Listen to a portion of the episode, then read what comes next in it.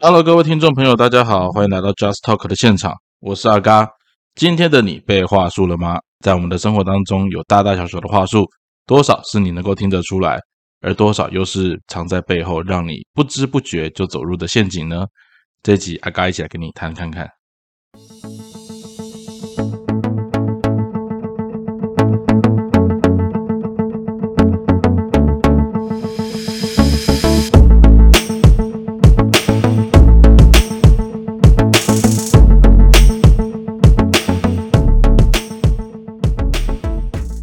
会聊到话术啊，实在是因为最近哈，这实在是不是很想说批评政府啦。可是刚好最近有一个比较有趣的争议的议题，就是指挥中心啊，大家刚好说到说哦，他没有规范，没有要求啊，这段时间假设你是因为疫情死亡的呃往生者，需要在二十四小时之内火化，那这件事情就引起大家的炸锅，你知道吗？因为所有的葬仪业者在过去这两年的期间。包含地方县市政府都认为，COVID-19 它是属于第五类传染性疾病。虽然的确卫福部它没有很明确的资料啊，这部分阿刚也找了很多资料哈，就是卫福部它从来的确都没有公文好明确的说要在二十四小时之内火化。但是各地的县市政府还有殡葬业者。在过去这两年多的时间之内，都遵循二十四小时之内火化的一个要求。那这个要求，你说从谁来的？目前，呃，我们的政府告诉我们，这是人民自己以为，哦，以为 那个要需要在二十四小时之内处理的。之前的公文只有说，哦，进了尸袋之后不要打开，这就是一个很关键的重点了。其实说实在的，阿嘎之前在政府单位服务过，我们也都了解，政府单位在面对民众的时候，有些话大家都不想写的太明白。为什么？因为写的太明白，就会有责任的问题。那你说扛责任不就是公务人员最基本该有的一个条件吗？No No No，其实台湾的，应该说我们中华民国的文官制度啊，你不要说从早年的建时期，有时候我还觉得建时期要追究还比较好追究。但是在现代的，尤其民主化之后，哈，我真的觉得大家能闪则闪，好，这个东西大家就不要相怨了吧。在公家单位工作过的都知道，上层主管要你写怎样，都要你尽量写委婉一点，最后定夺都不要由自己来。你想想看哦，上层主管在发布很多公文啊，很多新闻稿，你看到说哦，这可能是行政院长说的啊，或者是什么样的一个高阶主管讲的啊。那些其实起草的都是底下很基层的文官呐，哦，那这个地方大家在写公文的时候也都知道要怎么样在文字当中保持那种模棱两可的空间是非常重要的一个学习技巧。有时候我都开玩笑，以前我们在大学学怎么写公文，然后在考公务人员当中的时候考国文的内容，那些跟你实际上遇到的写公文全不一样啊。因为写公文哦，你你要留意到一件事情哦，你的主管是不想扛责任的。所以你要写到让你的主管可以不用扛责任，然后让他的上上层主管去觉醒。那觉醒的时候，主管说：“啊，这东西是下面你来的哦，所以我就勉为其难就这样讲过去。”但最重要的一件事情是，绝对不把话给讲明白。这种东西叫做什么？其实是话术啦，这就是话术的一部分。那阿嘎跟大家其实比较不一样的地方是，我后来发现，其实话术这个东西在产业界里面很常听到。哦，可是我最早听到话术，竟然是在公家单位服务的时候，我知道有话术这种东西。简单来讲，就是当你要做一个决策，可能会影响到政府单位，或者是说影响到人民觉醒的时候，一些公共行政的东西，你真的不能写太明白。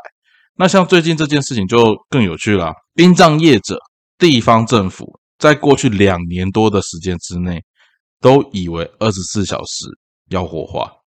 那今天。那个防疫指挥中心告诉大家，大家都误会了。哇塞，全台湾、全中华民国的民众、地方政府都误会指挥中心的想法。那你说，这到底是你表达的不够清楚，还是全国都是白痴？我觉得他的观点就是这这两个方向啊。要不是你讲的不清楚，不然就是把全国当白痴嘛。那这个地方，我们再回过头来问一件事情，就是。他只说希望大家尽快去处理遗体的部分。那所谓的尽快是什么？你看，这就是关键点。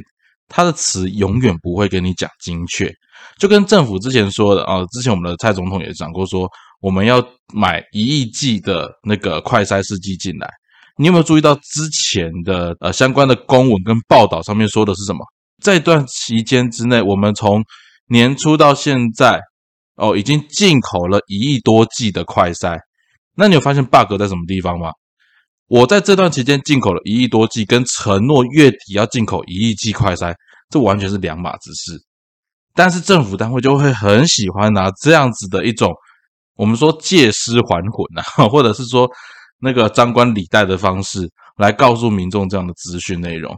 我说实在的啦，你说政府说要打假讯息，先不管什么政治立场什么之类的，政府官员在传递讯息的过程里面，大家因为避免要去承担那个责任。大家早就已经习惯用一些可以用的话术来取代所有的内容。话术这件事情呢，在行销历程里面，它是一个很重要的过程，没有错。可是这时候就会有一个关键点：行销的话术跟所谓诈欺这件事情之间的界限在什么地方？大家有想过这件事情吗？你今天你会觉得说，当全国人民听你的话？你说你不是 A 的意思，但全国人民都认为你在讲 A，然后你说不对，我讲的是 B，是你们误会我了。OK，那也许这个状况之下，大家可能都误会你了。但是当全国都误会你的时候，那有没有可能是我们自己讲法上面，我们自己需要去检讨？其实这件事情在企业界里面也都会一样啦。很多时候就说啊，我们其实不是讲 B，我讲的是 A，好，类似这种事情实在太多了。那其实哈，像阿嘎自己本身，我们在学那个智商啊，或者是学那些心理治疗的过程里面，呃，像我们是属于那种哲学观念是属于后现代学派。后现代学派代表的一件事情，很重要的一个观点叫做，每一个人所经验的世界都跟别人不一样。那我们面对个案的时候呢，我们要参照个案的觉察到的世界。好，简单来讲啦，今天一个马克杯放在你我的面前。我对这个马克杯的定义跟你对这个马克杯的定义可能不一样哦。假设我今天是一个现在很需要喝水的人，那这个马克杯对我来讲，它就是一个容器哦。那但是假设你今天是一个到处喜欢去旅行，然后去收集旅游的人，今天那个马克杯，好，假设它可能是一个星巴克的马克杯，那对你来讲，它可能就是一个城市的纪念品啊。那所以同样一个东西对大家的定义可能会不一样。简单来讲，一个东西多个解释。这就是后现代社会有趣的地方，但是一个东西多种解释，这种各自可以表述的方式，的确就是我们现代社会里面所说的多元化嘛。那多元化的过程当中，这时候每一个人就可以选择对自己有利的方向来诠释，或者是说来解释这个东西的价值、这个东西的含义。那在行销上面，它就称之为一种话术。那对政府单位也一样啊。我今天我只要求你尽快处理，我并没有说什么时候。我换个方式讲啊，假设今天有人因为在二十四小时之内没有处理完，比如说拖到二十五小时、二十六小时，结果在火葬场发生了染疫的问题，你知道这时候政府就可能说什么？我那时候就有要求尽快处理的。那一般来讲，我们都会认知尽快处理就是二十四小时之内处理完。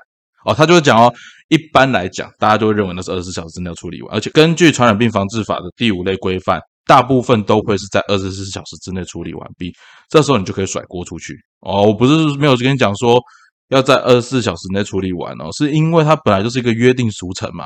但是今天大家反过头来啊，因为没出这样的事情，所以我可以跟你讲说啊，我没有要求要二十四小时之内火化啊，是你们自己这样子想的，我只要求你们尽快嘛。那这时候 就有趣啦。当全世界应该说全台湾的人民都跟你认知的不一样的时候，那到底是谁的问题？那我觉得话术这种东西，哈，从政府单位一直到企业，大家都会做这样子的一种规划啊，或做这样的一种行销方式。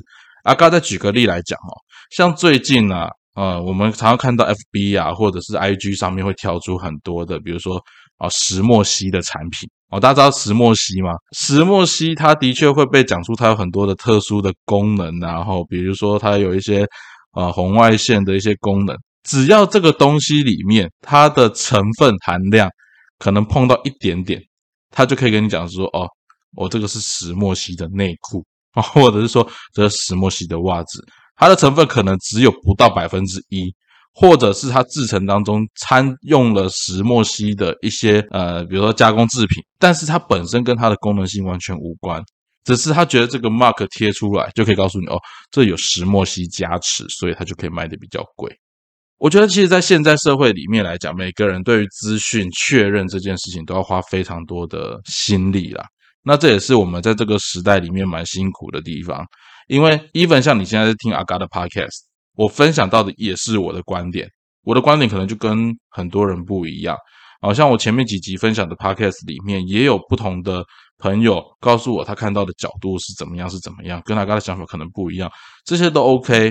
但是我会觉得，其实，在现在社会里面，尤其是政府单位或者是企业，你在推产品的时候。我们当然可以用很多的方式告诉你的使用者啊。我举例来讲，比如说像教科书产业界也会有这种东西啊。我问你说啊，今年这是你们今年改版的书，OK？那老师，我们书的确今年改版是这样，那明年有可能会改成怎么样？哦，用未来式的部分来包装。很多老师可能基于他对品牌的信任，他就觉得 OK，那你明年可能会改到，但是反正今年我看到的是 OK 的，那明年未来没关系，看怎样再说啊。这种。未来期待式的话术包装，其实大家都很习惯。可是它实际上会不会改，不一定嘛。因为只要到明年就跟你讲说啊，那个国教院审查没有办法通过，然后这种东西，或者是说呃，我们有努力想要往这个方向去调整，只是呃基于什么样什么样的原因，然后大家没有办法通过。有时候消费者有时候买的是一个是什么，你知道吗？是我的声音你有被听见，那我就可以接受，因为毕竟我买都买了嘛。那人有一个很有趣的心理现象，就是择你所爱。爱你所选，这个其实很有趣啊！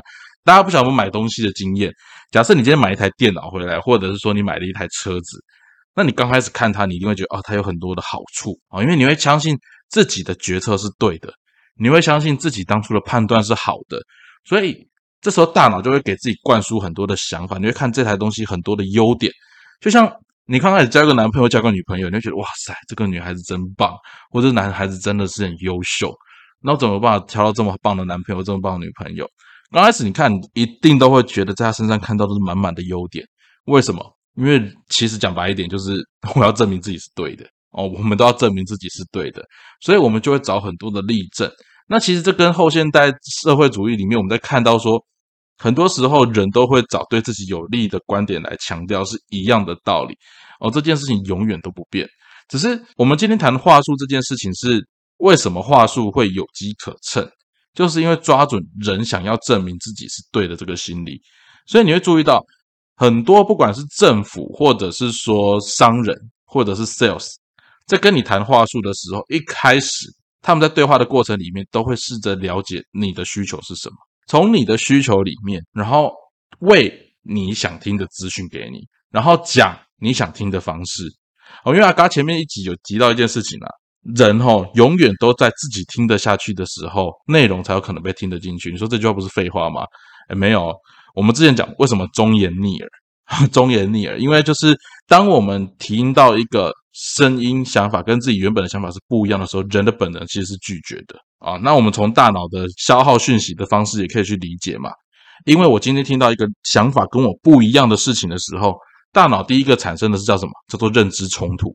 那认知冲突这件事情，对人脑在处理讯息，其实是一个不舒服的过程，因为我们的大脑是非常懒惰的，大脑其实不太喜欢学习，大脑希望所有的东西都能够照自己的经验走，那当然是最理想的。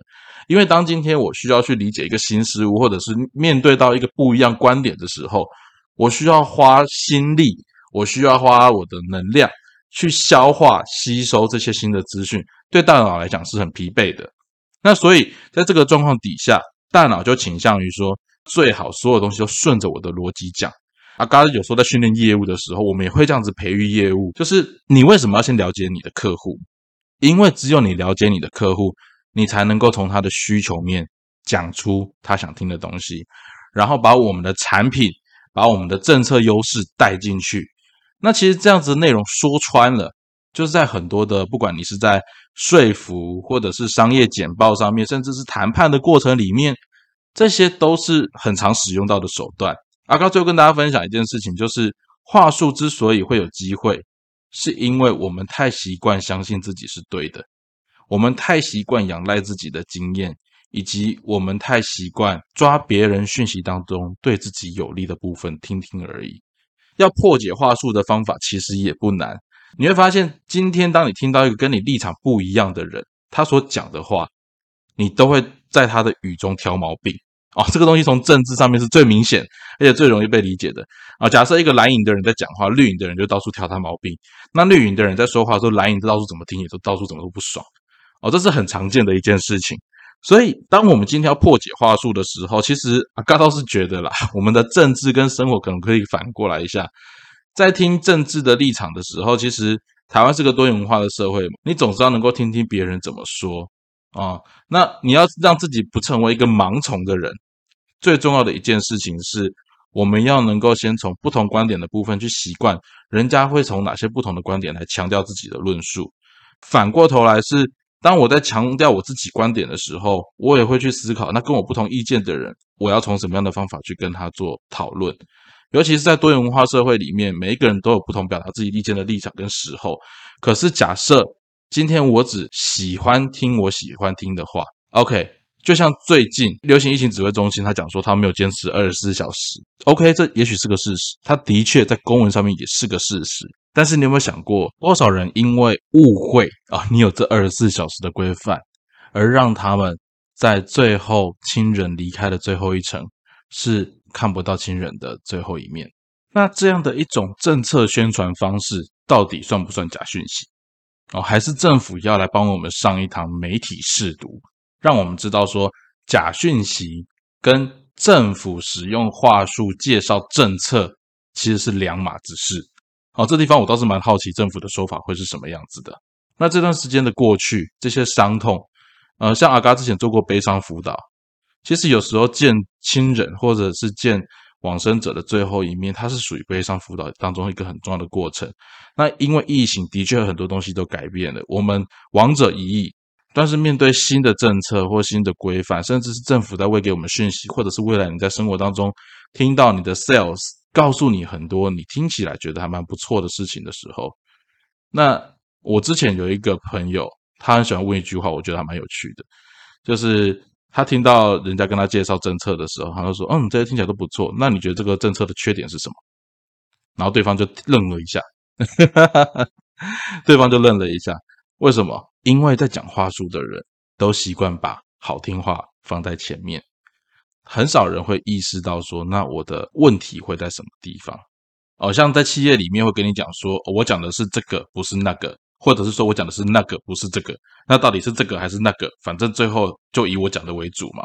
好，那你这种说法，这个、那个、这个、那个、那个、这个的，到底是哪一个？打用调料回撒撒，嘿，没错，话术的目的就是要让你听到一种好像我理解了，但最后解释的话语权都保留在我的身上。你有没有很熟悉？这很像什么？你在所有合约里面签的，他都会告诉你，最终保留解释权利都留在谁身上？留在厂商的身上，没错，这就是一个关键的话术。那也希望不管大家未来在政策啊，或者是买卖东西的过程里面，我们多留意一下那些跟自己不一样的声音，或者是在自己听得很顺耳的内容里面，试着去找找看。假设我是不一样的人，或者是不同立场的人，我应该会有什么样的想法，或者是用什么样的检视标准来开单这样的内容？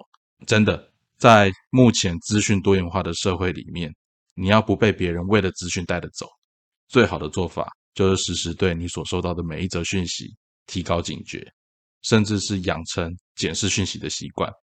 刚开始会辛苦，但过了一阵子，你习惯之后，你会发现，在多元议题的时代里面，你能够更清楚的掌握到检视讯息的方式，以及找到每一次自己下决策的时候。那个主动权在自己手上很坚定的那个理由。